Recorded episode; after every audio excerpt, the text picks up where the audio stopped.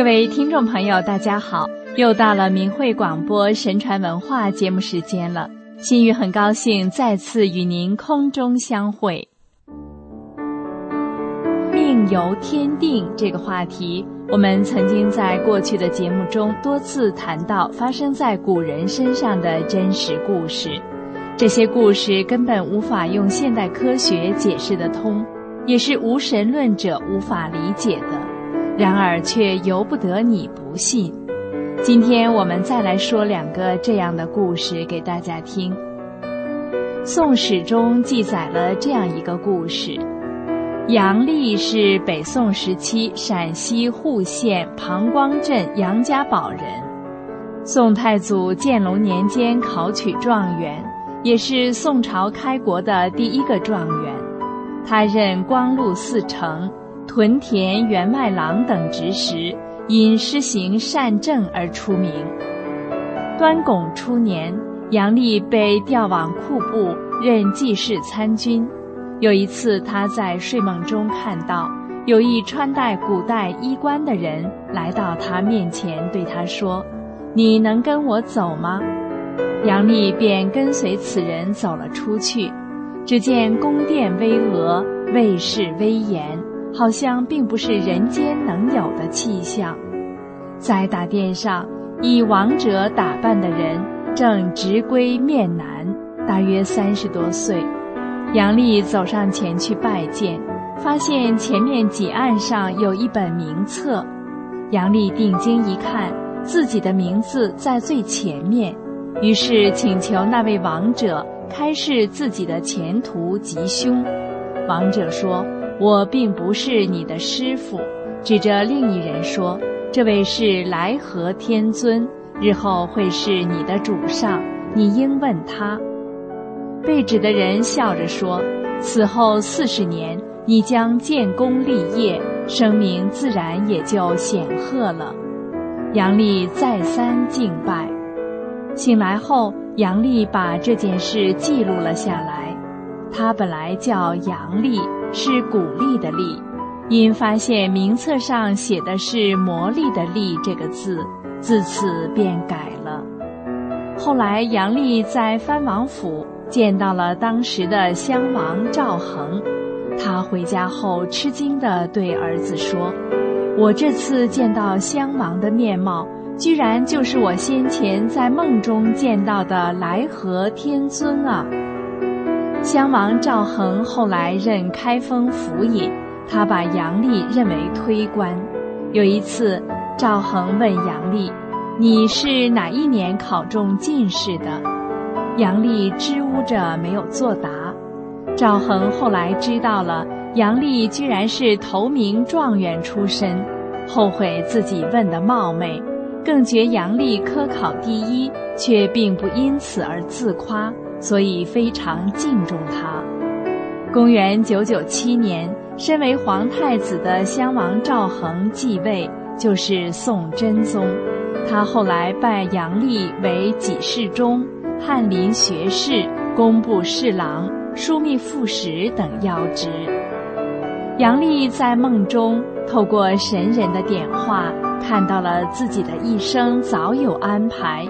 以及宋真宗是来和天尊转世的真相，可见这人世间的一切事皆由上天注定，岂能由人说的算？再来说说汉朝名将，人称飞将军李广的故事。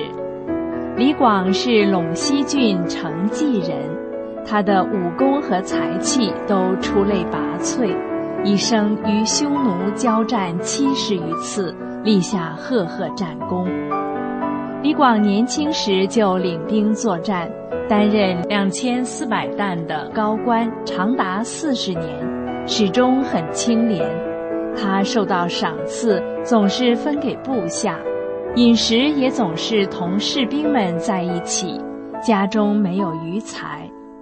李广不善言谈。和别人在一起时，不是在地上演化军阵，就是一起比试剑法。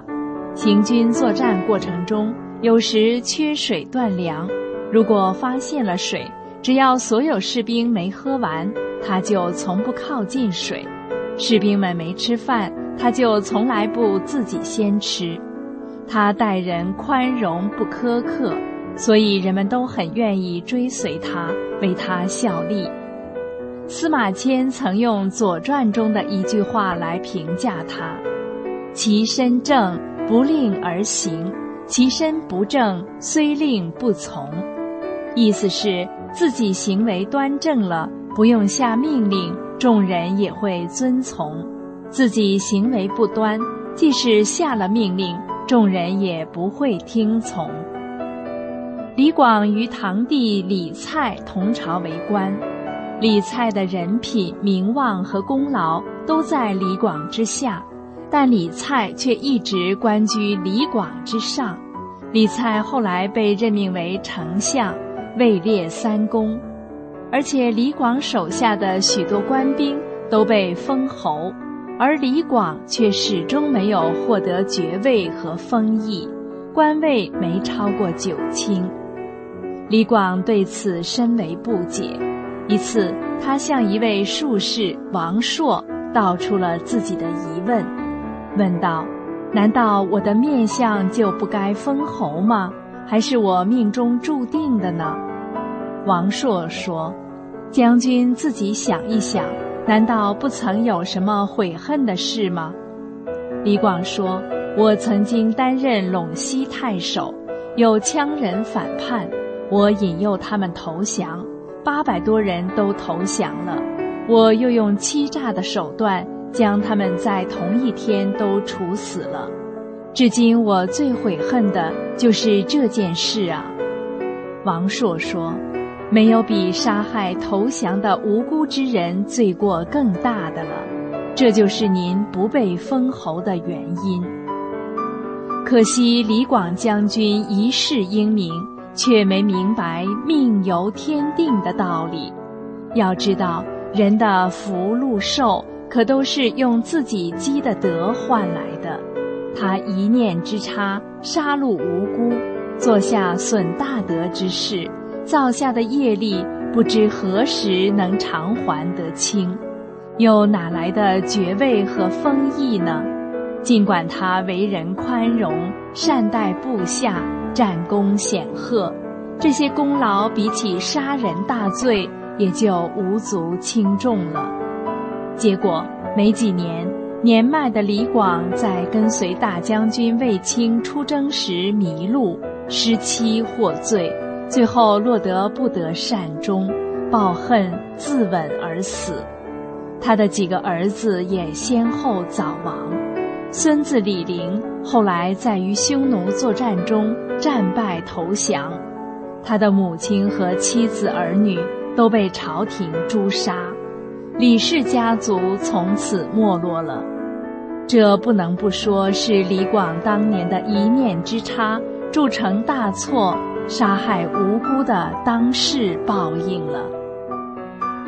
听了这两个故事，大家对命由天定。又有了新的理解了吧？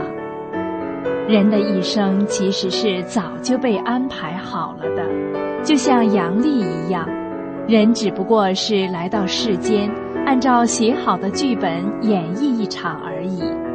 但是一个人在世间如何做，是向善还是行恶，这是很关键的。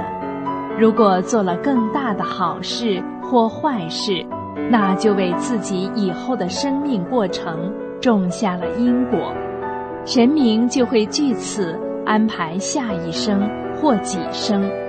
如果造的恶业或积的德太大，甚至会影响和改变这一生的命运。李广就是这样的典型，所以我们不能再盲目的相信无神论的邪说。举头三尺有神灵，这是不以人的意志为转移的。但行好事，莫问前程，才是一个人应该遵循的。